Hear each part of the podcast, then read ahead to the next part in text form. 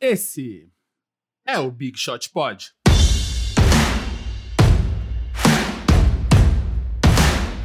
Olá, amigos! MM aqui, com os nossos já tradicionais parceiros, Vavo Mantovani. Olá, boa tarde a todos. E Guilherme Pinheiro. Olá. E hoje também temos a participação honrosa de Jones Tombini. Tudo bem, Jones? Maravilha, maravilha. Honrado sou eu que tá aqui, meu. Honrado sou eu. Maravilha. Já dá o serviço todo aí, Jones. Da onde é que a gente te acha na internet? Ah, então, eu sou o Jones, conhecido também como Marilene. Tenho um canal no YouTube chamado Basquete Cascavel. É um canal que tem muito direcionamento de programa de impulsão, tênis, review de produtos, essas coisas nada, mas muito dedicado ao nosso basquetebol. Dá o teu endereço, dá teu endereço também. Twitter, arroba Jones Tombini, Instagram, arroba Jones Tombini e no YouTube é Basquete Cascavel. Não, o endereço da tua casa, dá o endereço ah, da tua casa. esse eu não vou dar, não. Esse eu não vou dar. é pra. Não, tu não entendeu. Pra galera que quer mandar uns presentes, entendeu? Não vão tem, mandar. Tem mu muitos. Muitos espectadores do Big Shot Pod mandam presentes. Cara, então eu- é por isso que é bom falar Eu, o endereço. eu- nesse caso, eu prefiro deixar apenas minha conta bancária. Se alguém quiser E- depositar alguma coisa, fica à Não, vontade. tamo- Ou a minha caixa postal, né? A boa e velha caixa postal. Tamo junto, eu também. Prefiro minha parte em dinheiro. Então a gente tá aqui. Obviamente, Jones vai falar, vai estar aqui no programa inteiro, falando sobre a volta da NBA, a bolha, a galera já furando a bolha, né? Dando esses spoilers dos nossos temas. Mas antes da gente entrar, né? Como sempre, o Jones já falou das redes dele. E para você, você esqueceu das nossas redes, né? Nesse tempo aí. Vamos já começar a acessá-las de volta. Se você não nos segue ainda no Twitter, no Facebook, no Instagram, é só procurar Big Shot Pod em qualquer uma das redes. Se você tá ouvindo a gente no em qualquer lugar que dá para dar avaliação também, já dá avaliação, dá uma comentada ali, porque agora com a volta dos jogos, né, o vai começar a pegar fogo tudo e vai ser legal porque estamos planejando conteúdos e coisas bacanudas aí e para saber o que está acontecendo, né? se- é, siga a gente lá. E se você já não segue a gente pessoalmente, pelo menos siga o, é o Big Shot Pod, porque esse é um podcast carente, carentenado, né? Tadinho dele. Ainda bem que a gente tá aqui toda semana dando carinho pra ele. A NBA tá voltando e a gente também, né? A gente passou aí quatro meses com aquele rider no pé, né? Aquele clima meio de, de, de, de férias e tal. A gente tá voltando também, né? Então, a gente tá voltando com tudo até a hora que cancelarem tudo de volta, porque a galera tá corongando, né? Então, não vamos. Não vai corongar, não vai cancelar. E, e, e, pra quem duvidou, pra quem duvidou que a gente chegasse no episódio número 79, essa é pra vocês. Na cara. Pra você. E a 79 gente, tá tem aí. no, a gente tem nome. Tem nome. Tem o cara no Twitter que a gente falou que ia ser cobrado. Exatamente. É, o Jones, o Jones, ele deve saber que a gente sempre que fala o número do programa, a gente tem que mandar um recado para um inimigo imaginário, né? E que eu gosto muito quando o cara manda esse recado assim, isso é para vocês que não acreditavam e tal. E aí tem o Como é que foi o nome do cara? Eu tô procurando aqui. Hermes. Hermes falou que duvidava que a gente ia chegar no 79 tá aí, Aí, tá aí pra você. Aí, Hermes. Hermes, toma essa. Nós somos a EMA. Nós somos a Naja. Nós somos os animais silvestres de Brasília. Quando você menos espera, a gente pau! Tamo aí, quebrando paradigmas. Eu tô muito honrado de participar desse 79, foi o ano que eu nasci, né? Então, sensacional. Olha, Ah lá, viu? Temático. A gente aqui, né? A gente aqui é, na- é na- é narrativo, Jones. As nossas temáticas, é a gente que vem de cinema, da música. Aqui a gente trabalha com, com narrativas co- completas e complexas.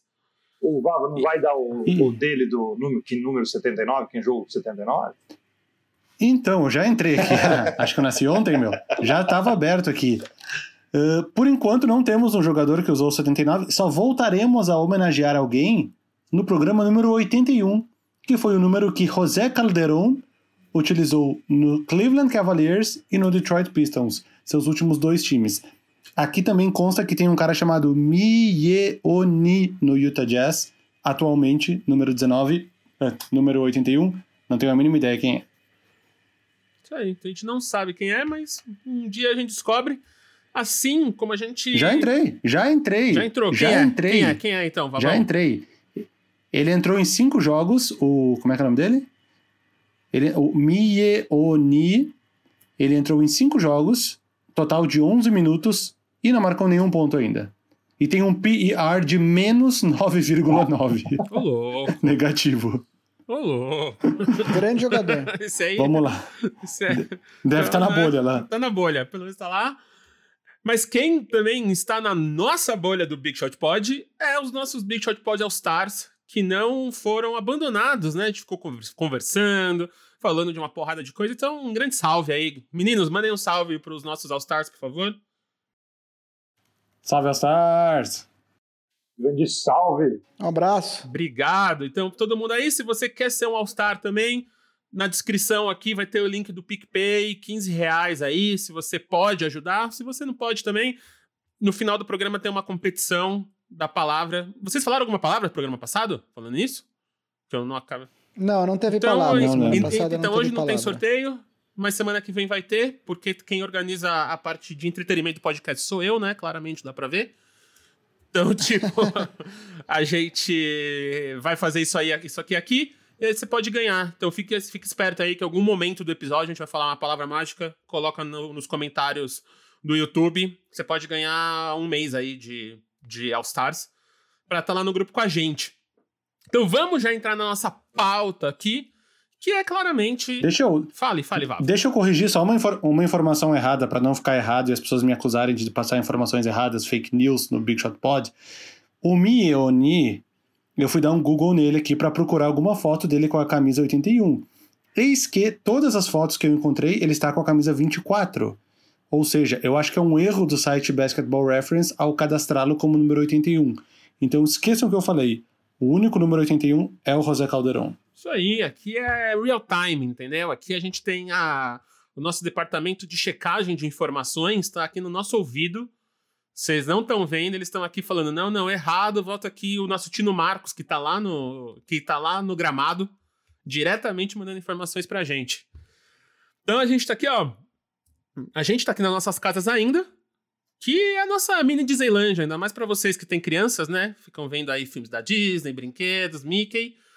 Mas a NBA está na Disney já, literalmente, já se preparando para acabar essa temporada já histórica e estranha e ou, ou incrível, não sabemos ainda, né? Mas de qualquer maneira, uma temporada diferenciada, eu diria, né?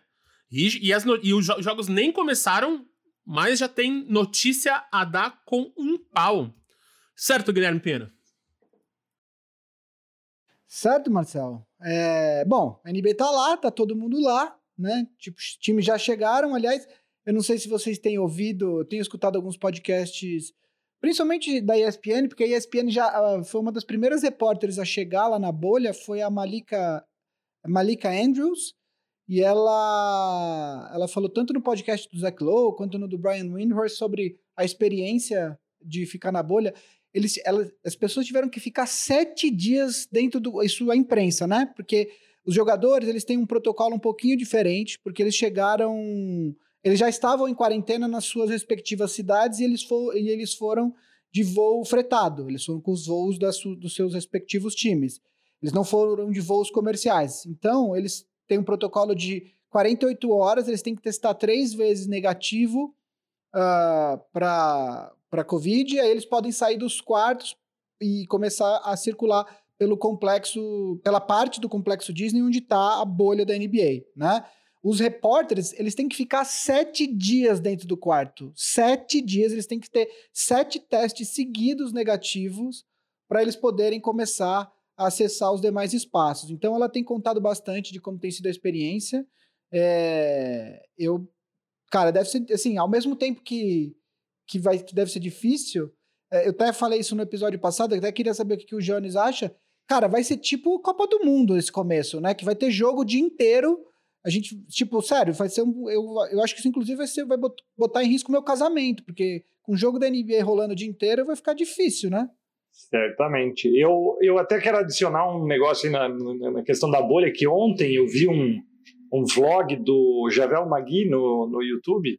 Ele está gravando todo dia como que é a vida dentro da bolha. Então, se você olhar, tipo, cara, tem que dar certo esse negócio, porque é muito afastamento dentro de ônibus. Uh, ele mostrou assim o primeiro dia, a chegada dele, como que tá assim, é, realmente assim, tem um, muito protocolo, né? E, e eu também estou preocupado igual você, Gui. Vou perder o casamento, vou perder meu trabalho, vou ficar assistindo o jogo a tarde inteira, o dia inteiro. E não sei se é por um misto de ver a temporada terminar com essa forma que ela vai terminar e não querer perder esse momento da história também.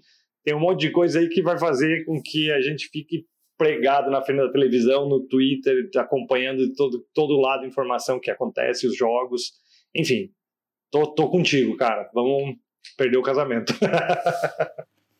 eu acho, eu acho que um paralelo importante é a, a, a, primeira rodada dos playoffs. Porque na primeira rodada dos playoffs rola isso, de ter um jogo seguido do outro o dia inteiro, porque são oito embates e os times ficam alternando dias. E, e, realmente, tendo como base a primeira rodada dos, dos playoffs, eu lembro que era muito pesado a sequência de jogos, assim, um dia inteiro. Teve, inclusive, um ano, acho que dois anos atrás, a minha esposa ela estava viajando a trabalho e eu estava não tínhamos filho ainda, e eu estava sozinho em casa. E eu peguei do primeiro até o último jogo. Eram, eram quatro jogos de playoffs seguidos. Quando acabava um, começava outro. Acabava um, começava outro. Acho que tinha um intervalo de meia hora ali entre o segundo e o terceiro, ou entre o terceiro e o quarto. E eu, eu, film, eu meio que filmei ao assistindo tudo. É um vídeo antigaço do Boom Chacalaca. Que eu filmei ao assistindo tudo do início até o fim. Chega no final do dia, o cara tá tipo assim, ó. Tipo, tá, meu, chega, chega. Porque cada jogo da NBA é duas horas e meia. Então, eram dez horas seguidas de basquete. Agora, imagina isso todos os dias. Imagina isso todos os dias. Então, eu acho que a gente vai meio que deixar uns, uns jogos de lado. Vai ser isso. É, na primeira rodada dos playoffs, o que acontece é que os playoffs eles começam geralmente no sábado. Então, no sábado e no domingo, você tem é, quatro jogos no sábado e quatro no domingo. Agora, é, nesse né, na bolha agora da NBA, cara, vão ser muitos dias disso, assim. É, eu tô vendo aqui, uh, os jogos começam dia 30, tem dois jogos, né?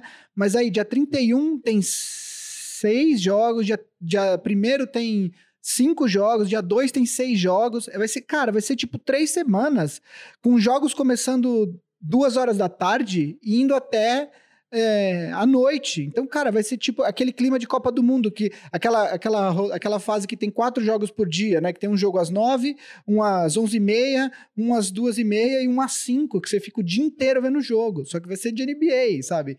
E, e, e valendo quer dizer, nesse, nesse primeiro momento, valendo classificação, né? Mais a, a, no leste, mais a ordem das, dos, dos, times que vão se classificar, né? E no oeste, tem, valendo vaga, e porque tem muitos times ali brigando, principalmente pela última vaga ali. Então vai ser uma experiência, assim, se der certo, se Deus quiser vai dar tudo certo, vai ser tipo o Natal do fã de, de NBA, porque vai ser muito jogo, muito jogo bom. É, os times mais fracos estão todos de fora, quer dizer, é, tem até, a gente pode até é, discutir a presença do Washington e do Phoenix Suns e agora do Brooklyn, porque no Brooklyn, o Brooklyn tá tendo que fazer peneira para levar time, né? Porque perdeu cinco, seis jogadores. Então vai ser, vai ser bom demais. Eu queria. O torcedor é... aqui do Orlando agradece. pois é, até, a, gente, a gente vai é. falar do Orlando ainda com o Jones hoje. É, eu vou. Eu tinha que ter algumas notícias aqui para comentar, mas a minha primeira pergunta que eu queria fazer para vocês é o seguinte: vocês acham que vai funcionar? Vocês estão botando fé? Vocês acham que tem algum perigo de, da NB ter que cancelar? Porque é, a MLS também está disputando o torneio deles lá e já teve dois times que tiveram embora, que embora pra, por conta do alto número de casos, o time de Nashville e o time de Dallas. Vocês acham que a NBA está mais preparada? O que, vocês acham? Olha, eu acho que vai acontecer do início até o fim com todos os times. Que nem gente falou, nem que um time vire o New Jersey Nets e tem que trocar seis jogadores mas eu acho que uma vez que eles começaram, para encerrar no meio, teria que acontecer do tipo, sei lá, 109 casos, assim, no intervalo de 5 dias. Esse é o único jeito da NBA parar no meio. Caso contrário, eles vão até o final, porque é mu muito dinheiro envolvido, muitas pessoas envolvidas, muitos contratos para honrar, patrocinadores, salários, enfim. Uh, uma vez começado, vai encerrar. A minha questão é essa. Tipo, uh, digamos que chegue num ponto onde um time perca um ou dois jogadores principais e ele absolutamente deixe de ser um, um, um candidato que ele seria em condições normais. Um exemplo, exemplo tosco, uh, a gente vai falar mais adiante, mas o Russell Westbrook pegou Covid, uh, o Harden não se apresentou, tinham boatos que ele não que ele não que, que ele estaria com Covid, mas depois parece que já, já confirmaram que ele não está. Digamos que um time, um time como o Rockets perde esses dois jogadores. Ele deixa de ser um time assim, tipo, ele, ele vira.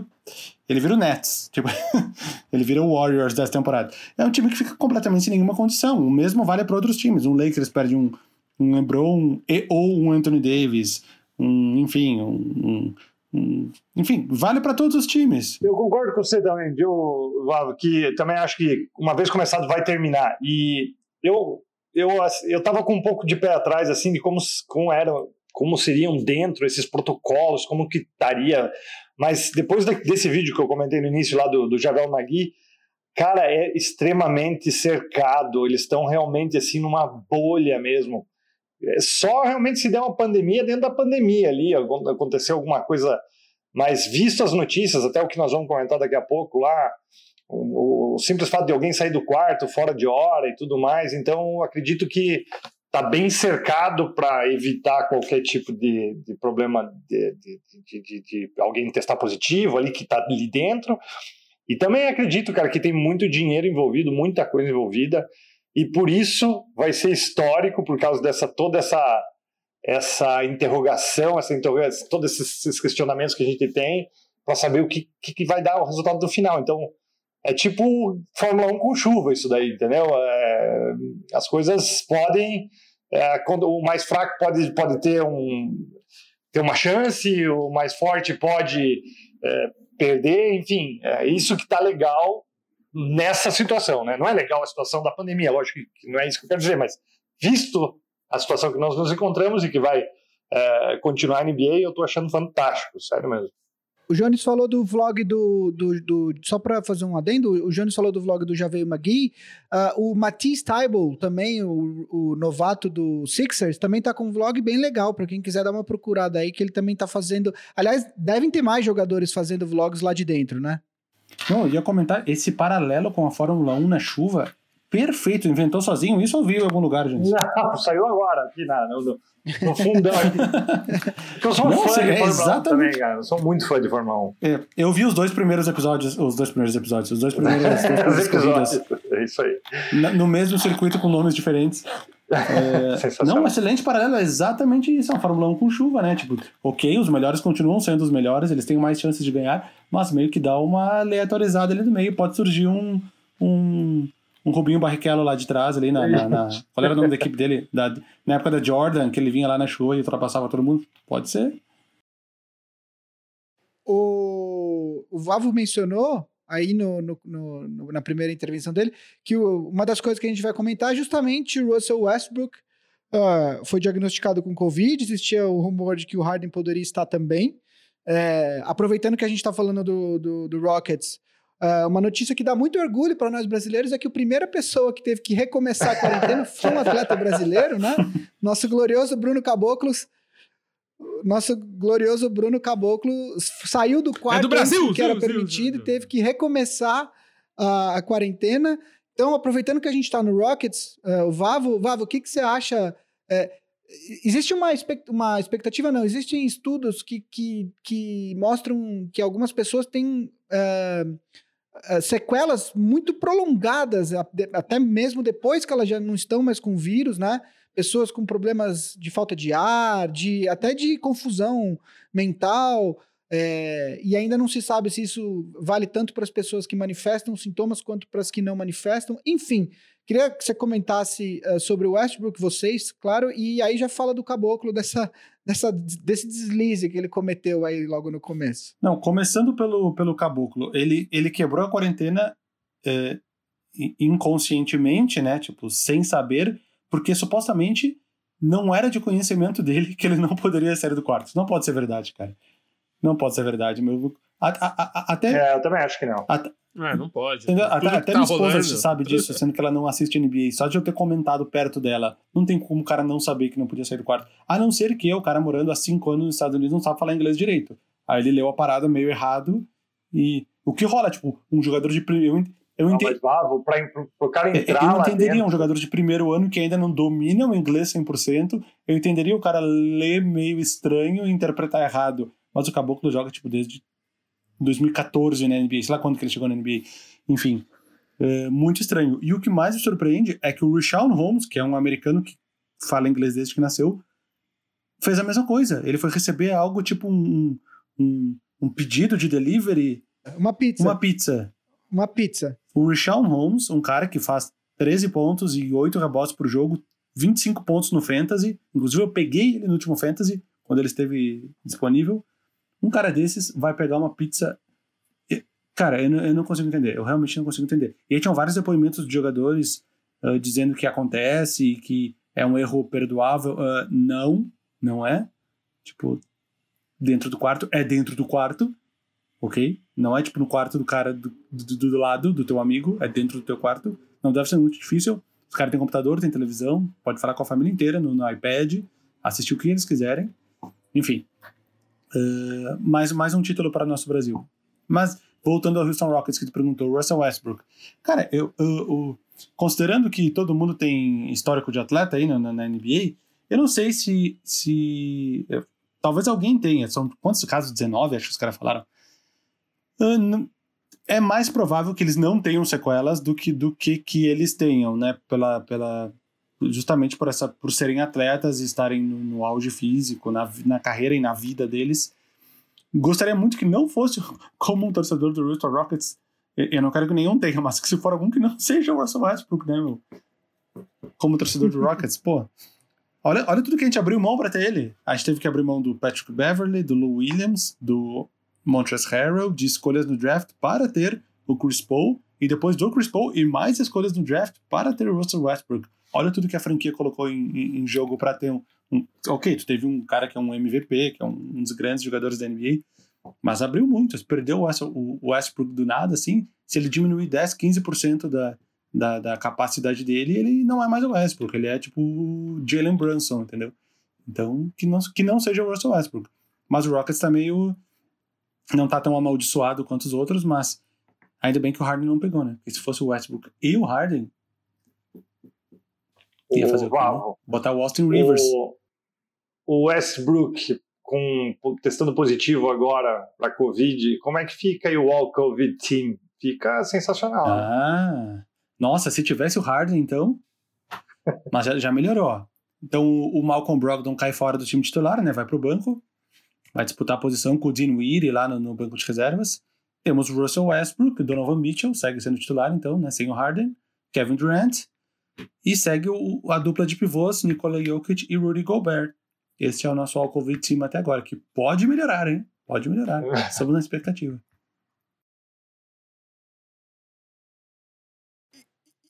E você, Jones, o que, que você achou? O que, que você tem achado da- da- da- das notícias que a gente tem visto da bolha? É- Essa do, do Richard Holmes que saiu para pegar pizza, meu. O que, que você tem achado disso Ah, eu daí? acho que é um. Olha, é um baita vacilo dos caras, né? Que nem o Vavo falou aí. Eu acho que até, até o meu filho de 11 anos sabe dos, da pressão que está em cima dessa bolha e, e dos cuidados que tem para fazer. A gente. Eu fico cogitando aqui o que um atleta profissional desse, que só tem isso para fazer da vida, faz uma dessa ainda, de sair do quarto. Pra não fazer, que- né? Não é, é nem pra fazer, é É. pra não fazer. é para não fazer justamente, né? Então é é, é, injustificável. Tipo assim, se fosse meu funcionário, eu dava justa causa, entendeu? no, final da. Mas enfim, cara, eu, eu tava lendo até um, agora, saiu uma notícia que, que o Russell Westbrook tá se sentindo bem, tá treinando forte tal, tá continuando com expectativa de voltar e tudo. Enfim, é, cara, eu acho um vacilo dos dois aí que fizeram essas, um atleta profissional que está aí sabendo de tudo isso, com certeza não foi avisado uma vez só, foi avisado milhares de vezes como seria para fazer uma, uma dessa aí, cara. Enfim, espero que não aconteça mais. né? Eu acho que, assim, o protocolo, eu acho que tem, assim, os jogadores, com certeza, eles, eles é, têm que ser responsabilizados, claro, porque é, é todo mundo marmanjo, né? Não tem mais criança ali. É, ao mesmo tempo, é, a gente é, vendo que vários times têm tido, tido diferentes problemas, Eu não sei se também não tem um pouco dos próprios times ou, ou da própria liga. Eu não sei se a gente não sabe se rolou isso da liga sentar com os times explicar um pouco o protocolo. Eu não estou tentando justificar erro de ninguém. Eu só estou levantando uma questão aqui porque, por exemplo, saiu uma notícia é, esses dias que o Denver, por exemplo, ele está sem três, além do Jokic que ainda não está lá. É, o Torrey Craig, mais outros dois jogadores que também não foram com, os, com suspeita de Covid. Então, assim, se for, o Denver já tem aí três ou quatro, quatro jogadores do elenco com Covid. É, o protocolo era muito. Como tem que ser, porque você, a NBA teve que se preocupar com várias coisas, né? Então o protocolo tinha cento e tantas páginas. É, é, é evidente que o jogador não vai sentar para ler. É, o cara tem 30 anos, 28 anos, bilionário, vai ficar lendo o protocolo. O cara não vai fazer isso, né? Mas aí eu acho que também, de repente, eu não sei se todos os times eles chegaram a explicar e tal. E aí o que acontece é, vendo uh, as pessoas que estão reportando já na bolha, ainda assim é muito. É muito. As pessoas ainda estão se situando ali, né? Então, a, Malika Andrews ela falou que, por exemplo, ela já teve que explicar para vários jogadores é, onde que ele tinha que ir para fazer tal coisa, para comer, porque uh, quem conhece a Disney, eu trabalhei lá na Disney, então assim, o, o, o complexo é imenso. Imagino que o Jones já tenha ido também para lá. Fui, fui. É, o Vavo também, então, enfim, é, o complexo é imenso. A, a área que a Disney fica é imensa. São, são, acho que eles têm coisa de 20 hotéis, além dos parques, é tudo bem espalhado e tal. O que acontece é. Os, ainda tem muita gente perdida lá, né? A gente vê. De, os, os caras falam que, o, que os funcionários estão constantemente tendo que orientar os jogadores e tal. Então, assim, eu acho que no começo os jogadores que fizeram as besteiras que fizeram, o Sean Holmes e o Caboclo, eles com certeza vão ser punidos de alguma forma pelos times e merecidamente. Dito isso, eu acho que daqui uma semana o pessoal já vai estar tá mais, mais uh, em casa. Habituado. E aí, né? uhum. Exato. E aí acho que essa coisa não, não vai mais.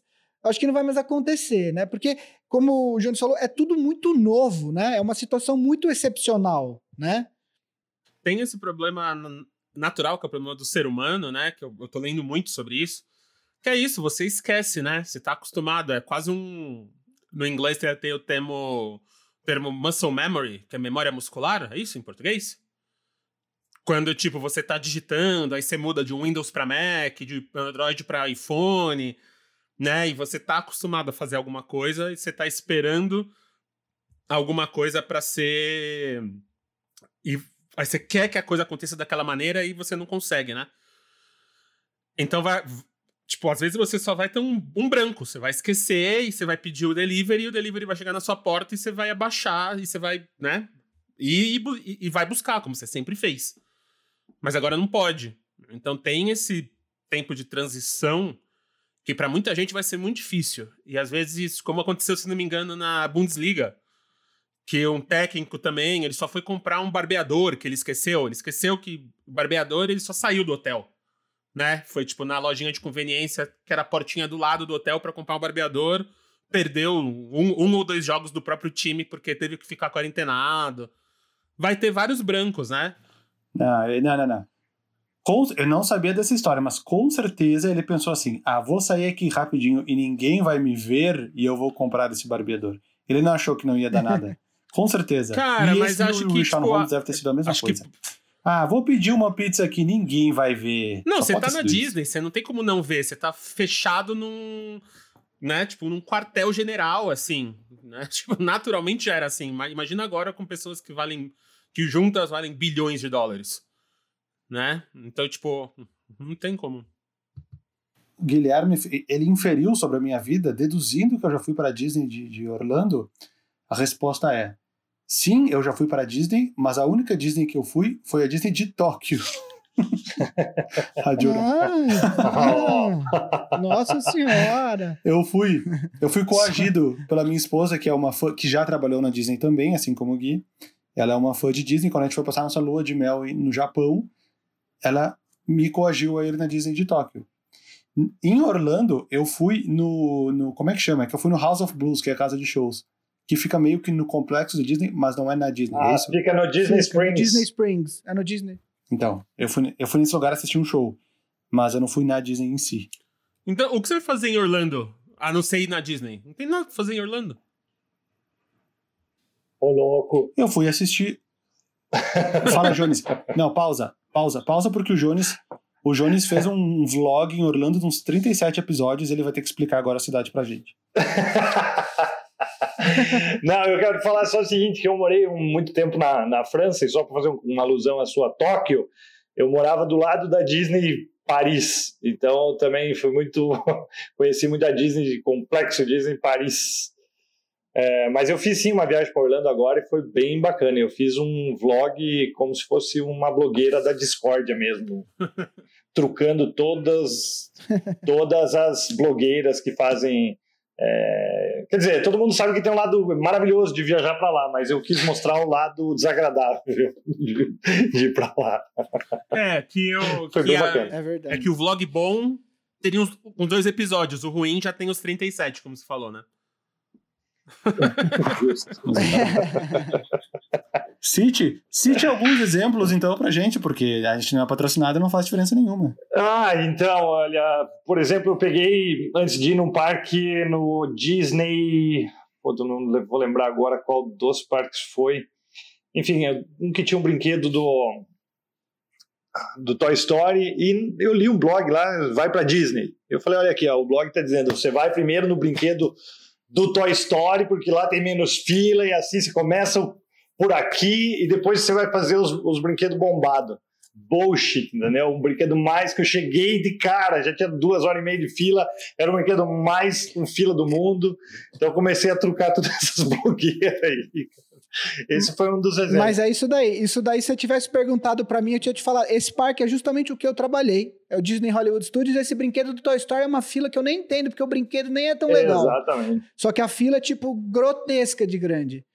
É, por causa de pai e filho, eu acho, né? Por causa da. da, da- da- eu acho Pode ser. da pode ser. relação ali que o Toy Story é um, é um tipo de um, de um filme que é pra todo mundo, né? Todo mundo, acho que todo mundo gosta, foi é um É. momento ali, sei lá. Mas enfim, foi isso, foi isso. Esse foi um dos episódios. O outro, pelo amor de Deus, a fila do, do tal do. do no Disney Animal Kingdom, que é o da Pandora, do Avatar. Avatar. Rapaz, é 90 minutos de fila, 3 horas. Então. É. Enfim, todo mundo sabe que vai pra Disney e vai encarar a fila, né? Mas tem algumas filas que são, são hardcore. A minha condição. O segredo é, pra quem pode, vá, vá fora de temporada. Agora, como você tem filho em idade É. escolar, às vezes é mais difícil, então. É, Mas o segredo, se você vai pra lá em abril, maio ou setembro, É. outubro, as filas costumam ser menores porque é fora de temporada. É, eu fui em Enfim, fevereiro, peguei um, Faz parte. peguei um feriado nacional lá, tal do dia do presidente, que eu não sabia, e aí foi o que complicou um pouco a vida. Mas depois foi bem, depois foi muito bem. Não, eu dizer que a, a minha condição para ir na, na Disney Japão era não ficar em absolutamente nenhuma fila em nenhum momento. Essa era a minha condição. E deu meio certo, eu me diverti, foi legal. Era tipo uma terça-feira, era um dia aleatório, assim, em outubro, ou seja, nem, nem ela, eu nem gosto de andar nos brinquedos, qualquer coisa que gira eu fico enjoado. Pode ser tipo coisa rápida, beleza. Coisa que cai, beleza. Uma coisa que gira, coisa que gira não dá pra mim, tem muita coisa que gira. Então eu dava os fast pass pra ela, ela ficava indo e eu ficava esperando embaixo, comendo. Deu tudo certo. Gostei. Boa experiência. Deixa eu perguntar uma coisa pra vocês. Ah, muita gente. Isso é uma discussão bastante comum na, na imprensa americana. Se o título, o eventual campeão, vai ter um asterisco que eles falam no título, por não não não valer tanto quanto os outros, enfim. O que, que vocês acham? O campeão é, comemora título e pronto, ou realmente é, não vale tanto? Eu acho que também tem uma questão assim, por exemplo, que é uma questão que pode acontecer. Se você tem um, um, sei lá, Lakers e Bucks na final, Clippers e Bucks na final, e justo o melhor jogador de um dos times ah, se contamina e acaba não podendo jogar, isso muda, muda, ah, muda tudo, né? Então, talvez nesse caso, o que, que vocês acham? Ah, cara, eu acho que é, é, é aquela coisa. O Kevin Durant também não jogou as finais do ano passado e ninguém cita isso como para diminuir o título do, do, do Toronto Raptors. Não vou nem falar da lesão do Clay Thompson, porque foi no finalzinho do último jogo, mas enfim. O Kevin Durant não jogou e ninguém usa isso para diminuir o título. Ou sei lá, o Patrick Ewing não jogou em 99 e ninguém usa isso para diminuir o título do, do San Antonio Spurs. Já viu alguém citar isso? Ah, mas o Knicks estava sem o Patrick Ewing nas finais. Meu, então pode ser até uma coisa que vai ser lembrada um ou dois anos depois. Mas depois, cara, são tantas temporadas da NBA, o bagulho começou em 1946. Ninguém vai ficar se lembrando que exatamente na temporada 2019 2020. Ninguém vai nem se lembrar que foi a, a. Pensa em 2037. Ah, qual foi a temporada mesmo que teve a pandemia e que acabou de uma forma meio estranha, tá ligado? Vocês não vão nem se lembrar no futuro qual temporada que foi. Então, eu acho a minha resposta é não, não vai ter um asterisco. A minha a resposta também. Que, que acontecer isso. A não ser que antes do jogo 7 das finais o Lakers perca o LeBron e o Anthony Davis. Aí eu entendo a galera questionar, mas fora isso. É, mas eu, eu concordo, vou contigo também, sabe, que não vai ter um asterisco pela, pela, pela mesma pela mesma explicação que você deu, né? Teve várias finais aí, o Kyrie Irving que se machucou também no Cleveland, que não jogou finais, e também ninguém desmerece o título do Warriors em cima do, do, do, do, do Cavs. A, a única coisa que pode mudar, que eu acho que assim, né, que é, é a condição da situação da pandemia, que a gente pode ter mais casos de jogadores que vão se machucar em mais times. E aí sim alguém pode vir a discutir uh, se o cara foi ou não foi campeão. Mas visto que está todo mundo na mesma bolha e na mesma condição, eu acho que ninguém vai desmerecer o título de ninguém. Eu tô com vocês. Taça é taça e o time que ganhar, o torcedor tem todo o direito de, de comemorar, porque realmente tá todo mundo, é isso que o Jones falou, tá todo mundo na mesma condição, né? Ninguém, não tem ninguém me, me, em situação melhor. Não, só, só finalizando, eu, eu entendo asteriscos em títulos, mas acho que isso não é um motivo para asterisco em título. O asterisco não é isso. O asterisco é o, o Flamengo achar que é campeão, mas o esporte saiu da CBF, mas o Flamengo tem um caso para ser campeão porque foi no, no campo no campeonato jogado. Isso eu acho que é um motivo para asterisco. Uh, lesões, uh, jogadores fora, suspensão, isso para mim não é asterisco, não. Enfim, só para finalizar. Tem razão. O, o Jones falou no começo do, do, do programa que justamente o fato da gente ter tido esse, esse hiato na temporada e voltado agora dá meio que uma bagunçada, né? Quer dizer, se você tem os playoffs na sequência do, do, da temporada regular, tá todo mundo no ritmo e a tendência é que os melhores times avancem sempre, né?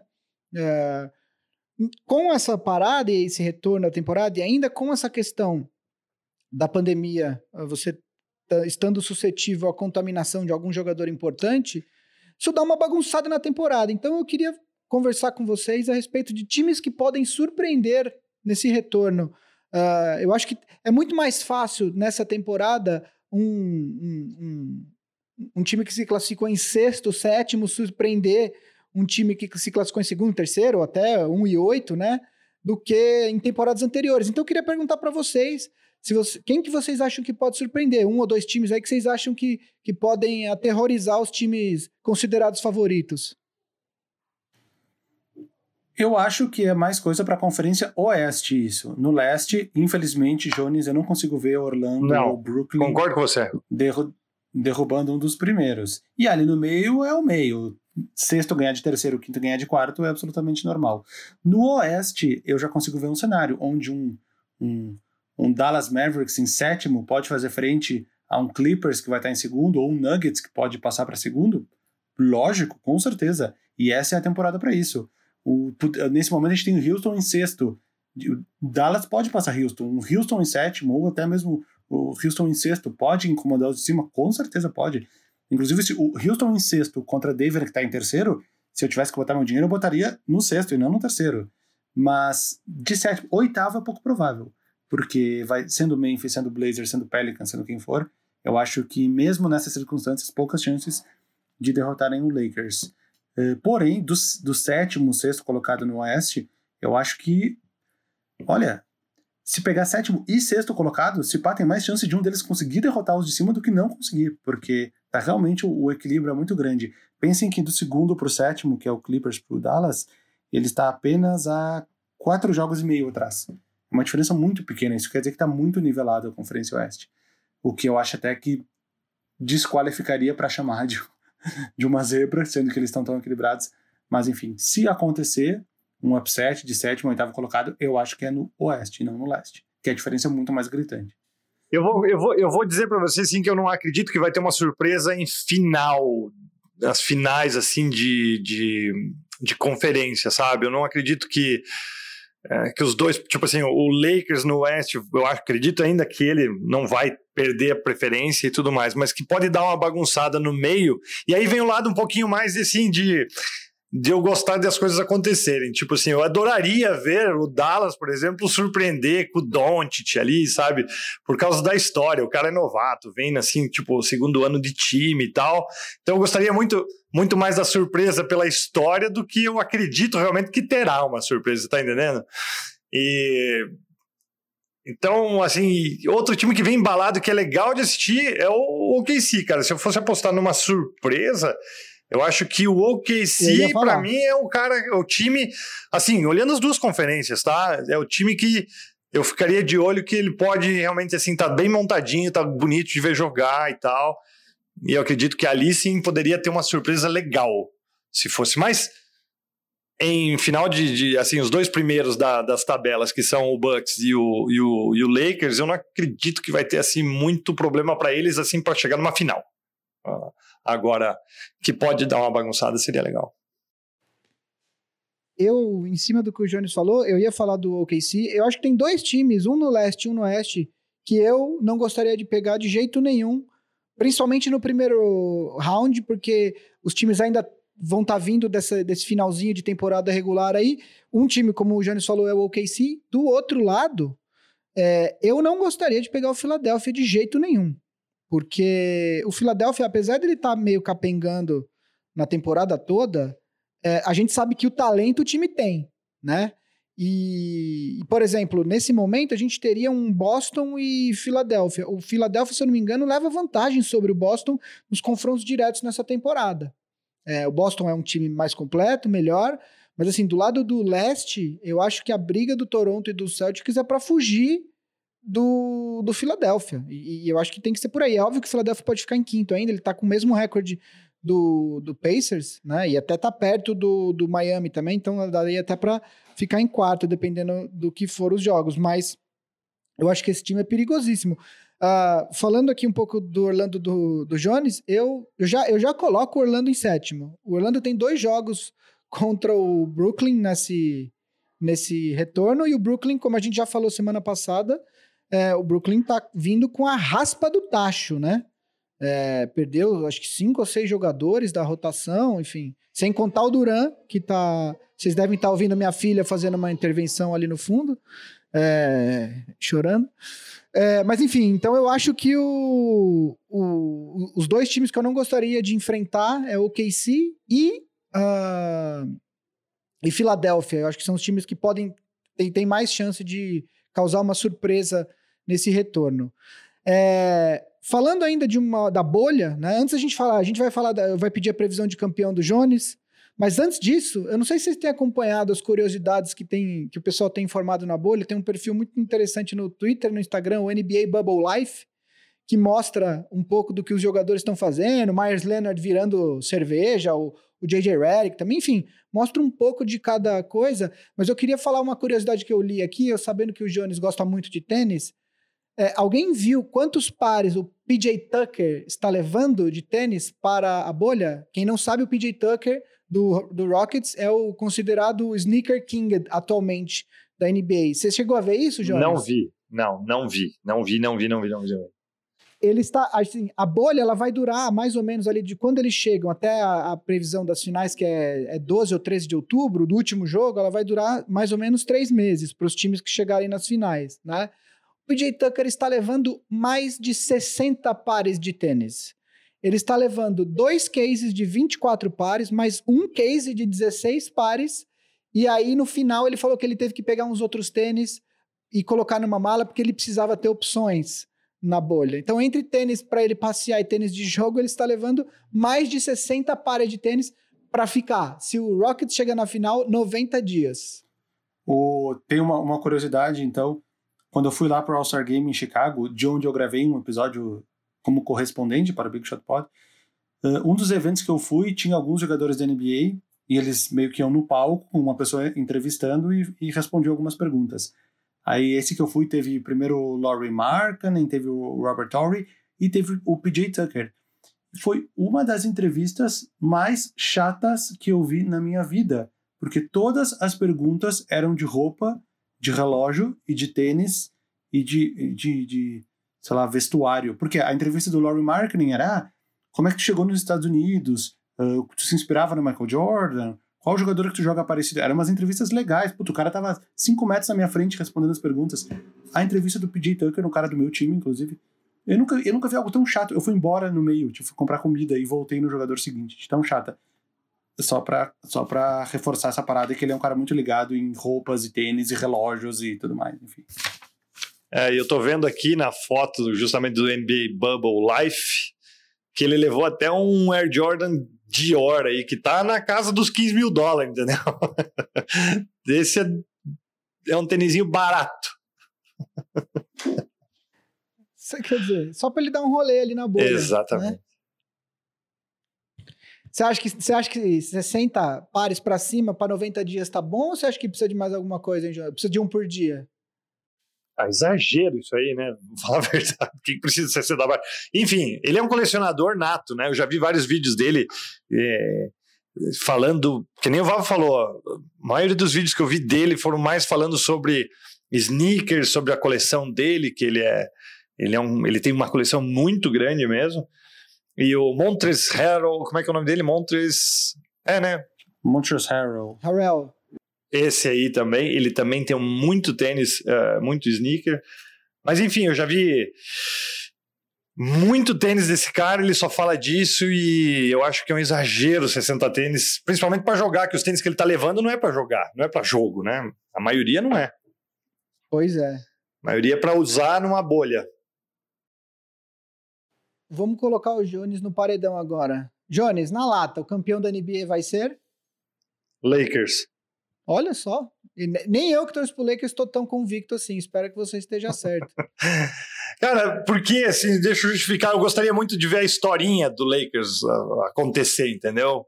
Uh, do LeBron com outra camiseta, tipo o terceiro time ser campeão ali de novo. Eu acho que eu gostaria muito de ver, de ver essa história acontecer, sabe?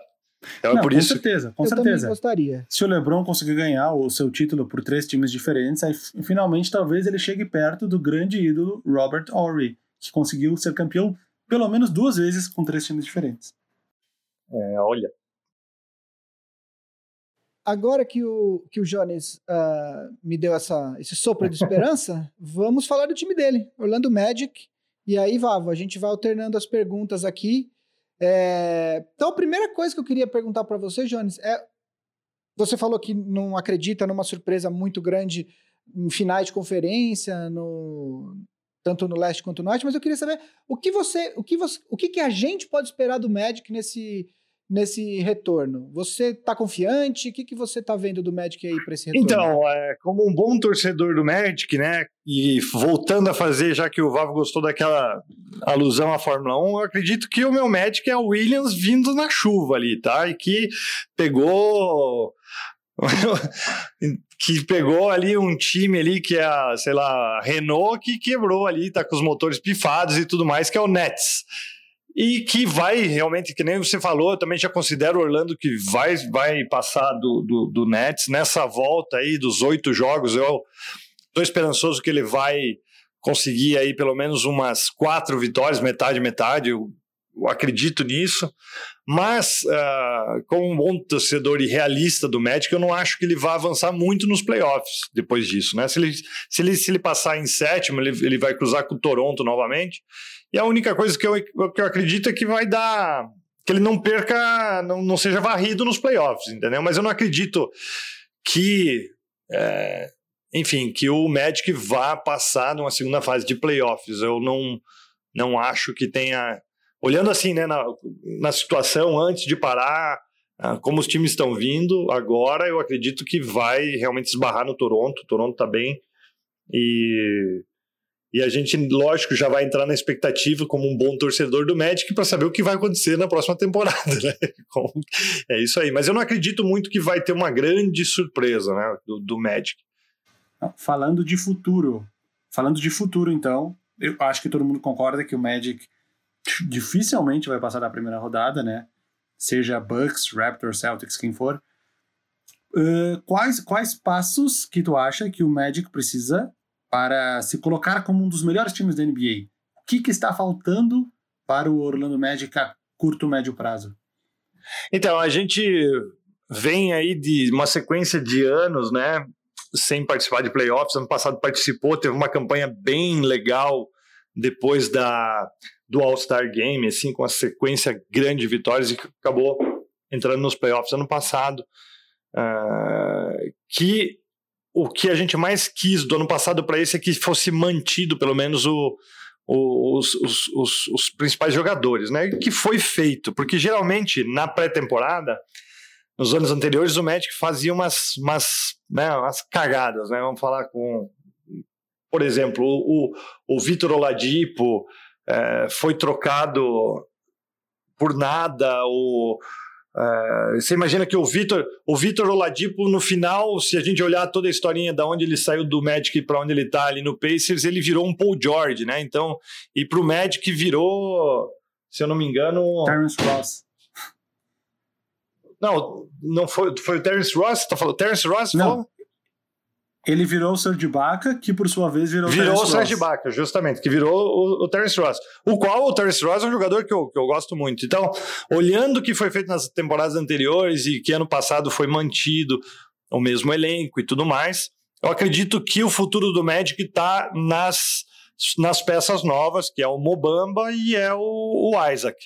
Eu acho que essa aqui que vai ser o, esse é o caminho do, do Orlando Magic, uma afirmação aí talvez do Aaron Gordon como como uma estrela principal do time, né? O Vucevic passando talvez a, a, a mão pro pro Mobamba e olhando como o time está se comportando com os jogadores novos, eu acho que é isso que eles estão preparando e isso me agrada muito, sabe? Essa construção da, desses jogadores novatos é, no Orlando Magic. O que nos desagrada como um torcedor é um pouco o nosso técnico, né? Que gosta muito de defesa e a gente acaba é, penando por isso, faz umas trocas que a gente, enfim, fica é, preocupado ou muito angustiado quando está assistindo o jogo. Por exemplo, vem um, um Aaron Gordon, começa a, a esquentar a mão, fazer um, jogadas e tudo mais, e de repente do nada ele saca o cara fora. Então, é, acredito nessa evolução do Magic vai ser por esse caminho, sabe? O futuro do Magic vai estar por aí e, logicamente, eu acho que vai, vai existir uma negociação em cima do Vucevic em, num, num momento próximo, né? Porque esse ano ele não está jogando o que jogou no passado, não está num nível All-Star, no passado ele foi All-Star e tudo.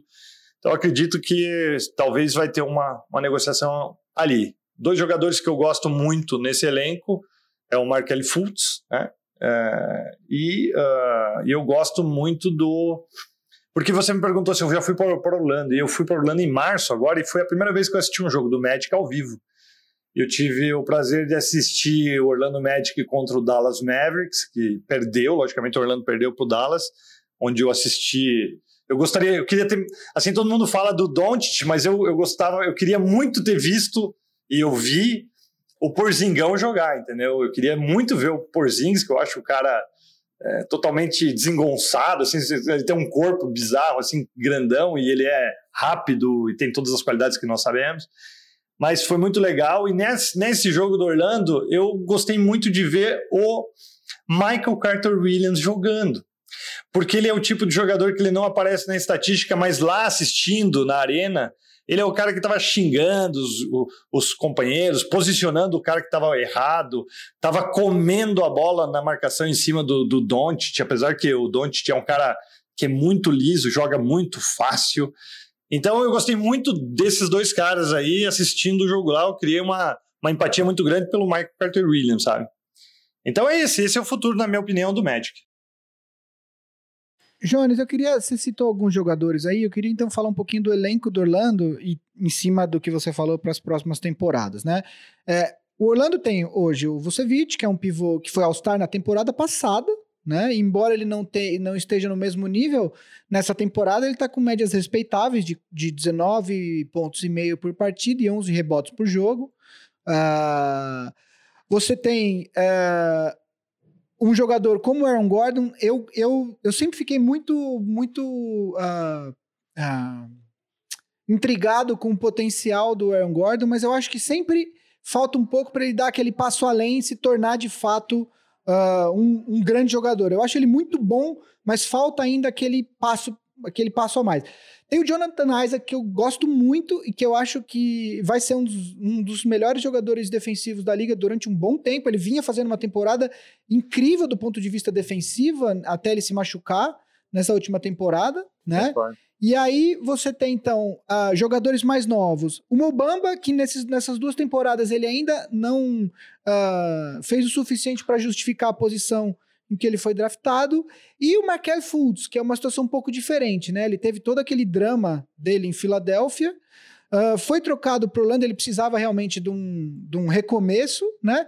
E tem dado demonstrações de, de de estar tá colocando. De melhora. De melhora, de colocar a carreira dele é, nos trilhos. Não sei se ele vai justificar a primeira escolha de draft. Acho que vai ser difícil, principalmente num draft em que o Jason Tatum foi escolhido, né, em terceiro. Acho que se esse draft fosse refeito hoje, com certeza o Tatum teria sido escolhido uh, em primeiro lugar. Mas então, eu queria te perguntar, para você dar esse panorama geral do elenco, eu queria a sua opinião específica sobre esses dois jogadores. O Markel Fultz, o que, que você acha que ele vai se tornar?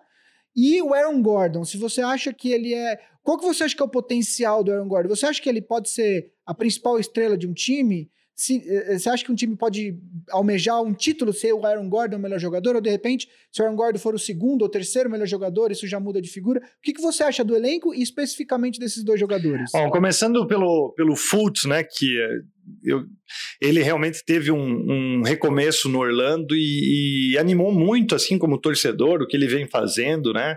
Ele é o armador principal hoje do time, né? E eu acredito sim que se ele melhorar um pouco mais o arremesso dele ali, ele tá. Cara, ele, o joguinho dele é bem bacana.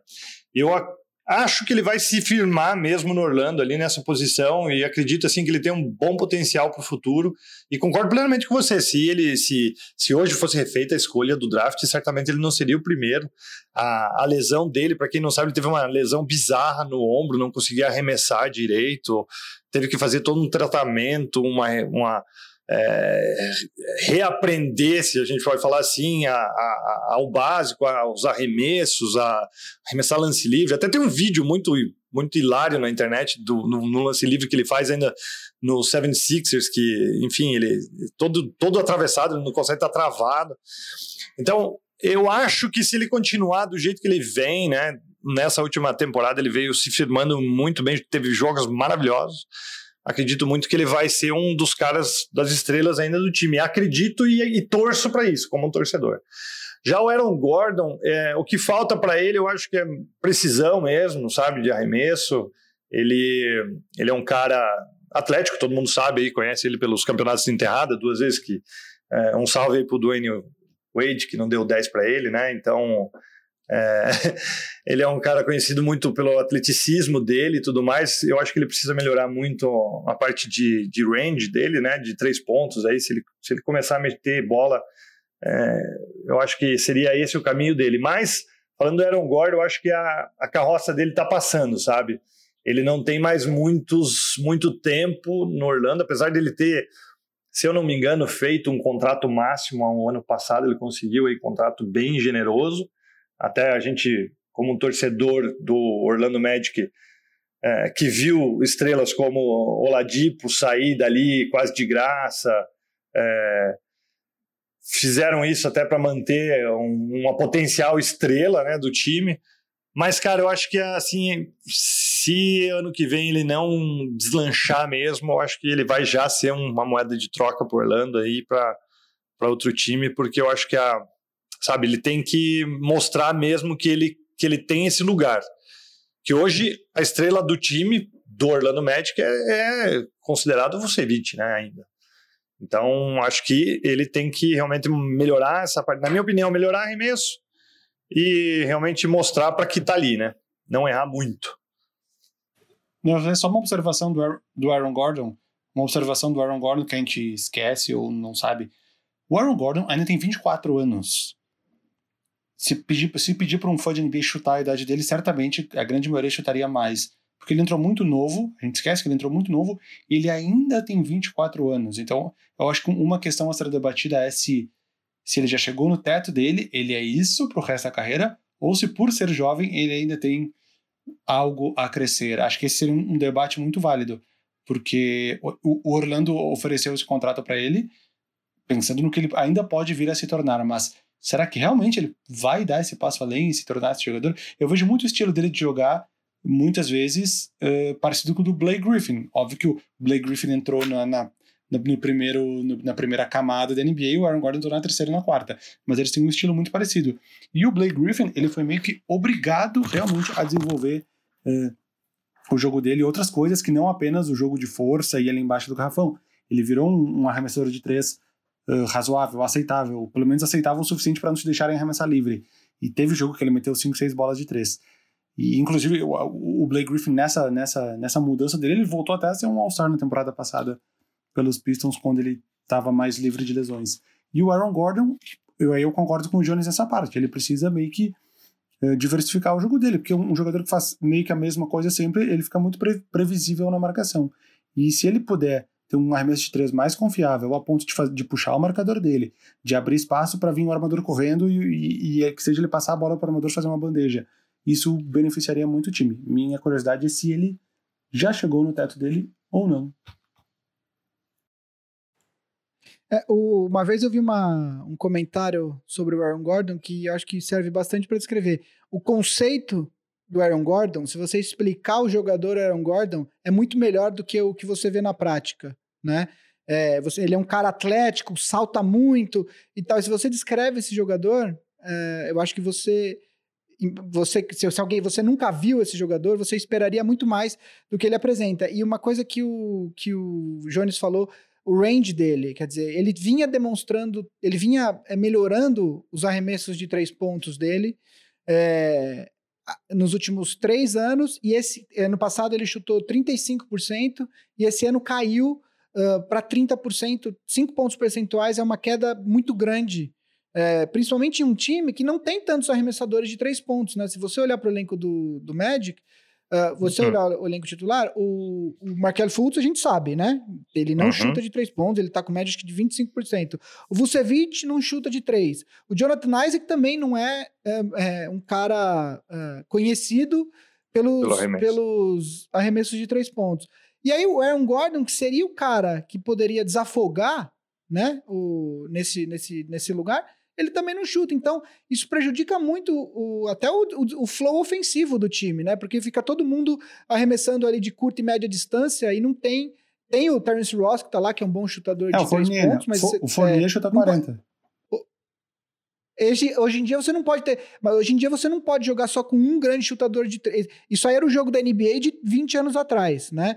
Hoje em dia, pelo contrário, você tem que ter dois muito bons, outros dois bons, e aí você tem um. Aí dá para você jogar com um cara que não é bom de três pontos.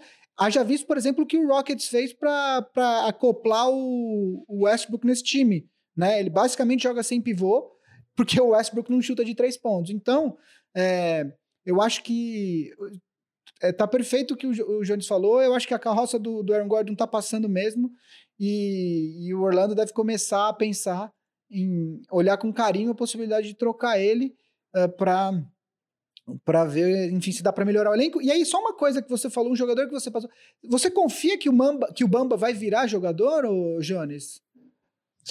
Assim, é, é difícil é, acreditar como torcedor, eu gostaria muito, aquela coisa, né? Agora, pelo que ele vem jogando, ele, tá, ele tem muito erro besta, né? Ele leva toco, besta, ele. Tipo assim, ele tem erros primários, mas eu acho que como eles estão colocando ele menos em quadra, talvez seja. Eu entendo isso como um preparo para o cara, sabe? Estão preparando mais ele, estão vendo que ele está é, fazendo é, coisas que ele não pode fazer, erros, erros, erros bestas, né? Erros básicos, assim, não sei. Então, é, se eu olhar desse, se eu entender nesse ponto que ele tem menos minutos jogados, que ele está sendo é, poupado, que isso seja um aprendizado, sim.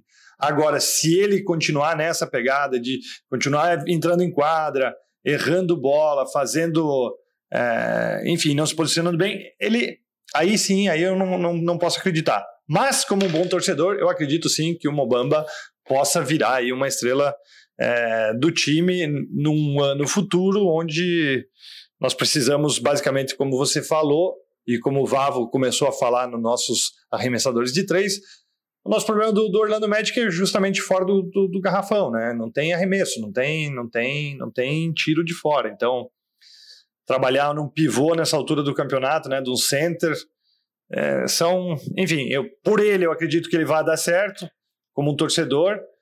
Estou é, enxergando essa essa toda esse, essa falta de jogo ou não ou, ou menos minutagem nesse período de novato dele nesses dois anos é, como um aprendizado ali do lado do Vucevic, mas o que precisaria ser feito no Orlando Magic justamente era melhorar muito o arremesso é, de fora do, da linha dos três pontos, né? Isso seria o, o ideal. Maravilha. Acho que, acho que a pauta hoje foi coberta, né? Cobertinho, que é uma coisa gostosinha pra esse friozinho que tá rolando agora, né? Então, estamos aí. Palavra do dia é Jim Carrey. Jim Tudo Carrey. junto. Jim Carrey. Jim com D. Com G de Jim. Com D, D, J, I ou G, I, M? De gin de bebida. Pode escolher, pode escolher, Jones. É o, o gin de bebida. Que é. Então, gin Justo. de bebida, G, I, M Carey como sobrenome do grande ator de Hollywood, James Carey II. Eu não sei, eu chutei que o nome dele é James Carey II, mas ele tem cara de James Carey II. Então é isso aí. Escrevam aí Jim Carrey tudo junto para concorrer a um mês de Bicha de Pod All Stars. Vocês querem. Vavo, uma piada, por favor.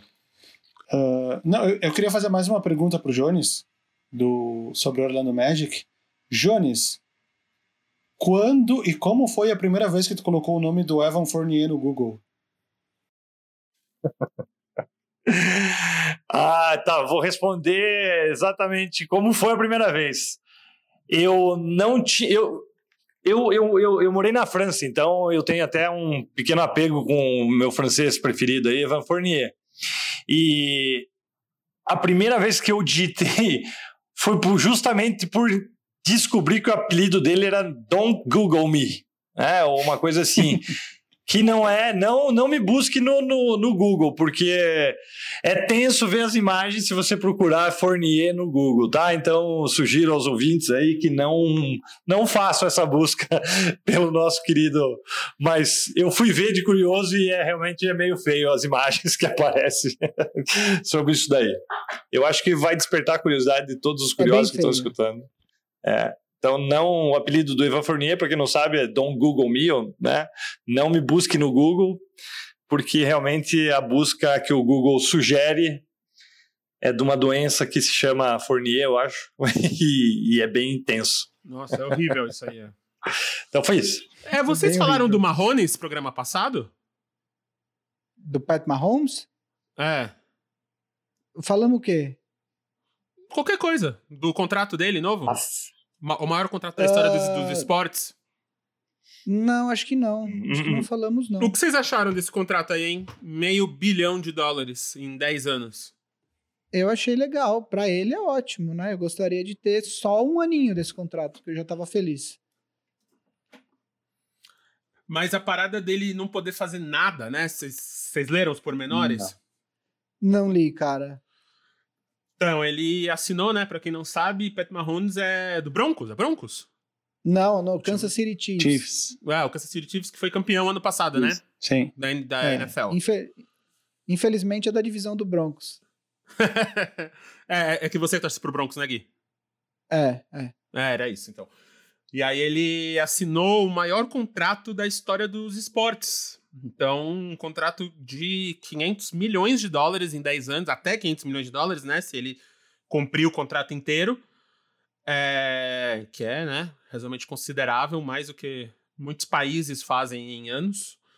Só que ele tem uma porrada de coisa que ele não pode fazer. Tipo, ele basicamente só pode respirar e jogar futebol, assim. Tipo, ele não pode jogar outros esportes, ele não pode andar, estar em barcos e andar de jet ski e, e, manipular coisas quentes, sabe? Tipo, umas paradas muito específicas que ele não pode fazer para não machucar a mão, o ombro, não ter uma parada. E aí tinha todo esse questionamento, né? De, cara, o, o que que você faz com 50 milhões de dólares por ano sendo que você não pode fazer nada? Tipo, nada que você faria com esse dinheiro, sabe? Eu viveria bem sem andar de jet ski, pode ficar tranquilo. É, eu consigo pensar algumas maneiras de me divertir. ah, eu também pensaria várias maneiras. né? Agora, a questão, é, é, até legal você falar isso, uh, tem um caso, caso conhecido na NBA, o Jay Williams, ele foi um armador da Universidade de Duke, que foi draftado em segundo lugar no draft, agora eu não vou lembrar o ano do draft dele, mas eu acho que foi em 2002, 2003, né? E ele, ele, ele depois da primeira temporada, ou durante a primeira temporada de, de novato, ele sofreu um acidente de moto e acabou a carreira dele ali. Então, ele, assim, ele, ele era um jogador que estava até é, demonstrando. É, draft de 2002, isso. É, ele estava demonstrando um, um, um, potencial legal e tal, estava indo bem na, na, na, primeira temporada dele. Tava, tô olhando aqui, enfim, é um novato, né? Com médias ali de quase cinco assistências por jogo, 10 pontos e tal. Só que ele tinha um potencial muito grande e ele sofreu um acidente de moto e acabou a carreira dele ali. Então, é, é, é até natural que, o, que os times se comprometam financeiramente uh, com um jogador é, desse, desse nível, mas, por outro lado, exijam que ele abra mão de algumas coisas que podem colocar em risco a carreira, né? Total, total. Mas aí é o que eu fiquei me questionando até é o quanto agora que os times estão jogando em outros lugares, né? Tipo, que tem direito de videogame, direito igual aqui no Brasil, né? Que tem os times de futebol estão fazendo as próprias transmissões e tal, o quanto que os contratos dos esportistas vão, vão mudar por causa disso, né? Porque eles não, eles não estão só eles estão, não estão só negociando mais só a pessoa deles no, é no campo, né?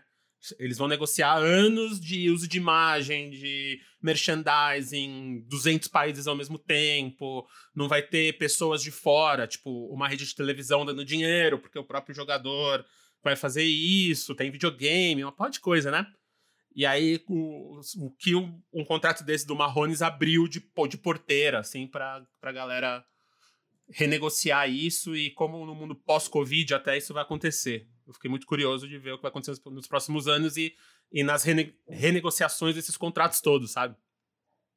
A NBA vai ter uma, uma. Isso até é um assunto para deixar para mais para frente, porque vai ser um negócio complicado eu me preocupo mais com a próxima temporada da NBA do que com, a, com, a, com, a, com essa que vai ser jogada em Orlando, porque vai ter uma negociação muito bruta aí entre a Associação de Jogadores e a, e a Liga por conta da. Enfim, a gente já entrou nesses assuntos aqui, eu não vou nem me alongar muito agora, mas existe aquela divisão de receitas entre jogadores e donos, é, é meio a meio na NBA atualmente.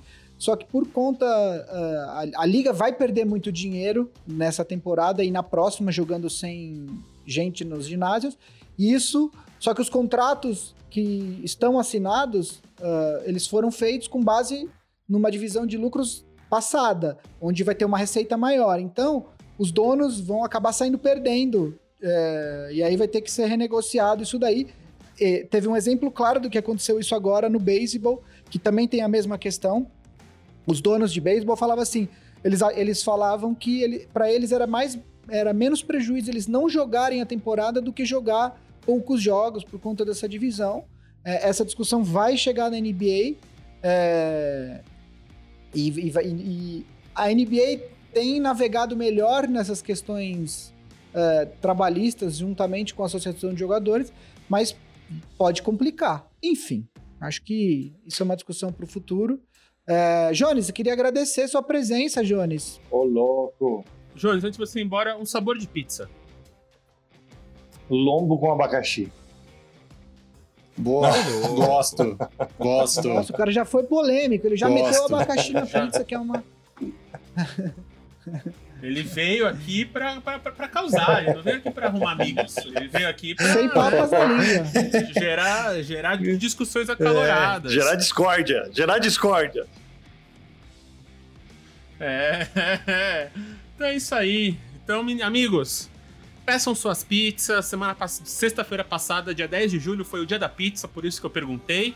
Se vocês não comeram a pizza, pe peçam atrasado aí pra ouvir esse Big Shot Pod nessa quarta-feira fria no Sudeste brasileiro, ou talvez quente, onde você esteja nesse mundo que o universo, por que não? E a gente se vê aí semana que vem. Jones, muito obrigado. Obrigado, pessoal. Semana que vem estamos de volta.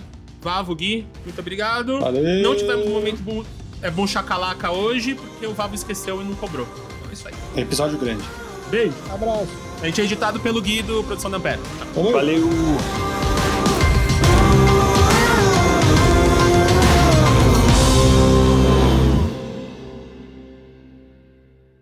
Ambev.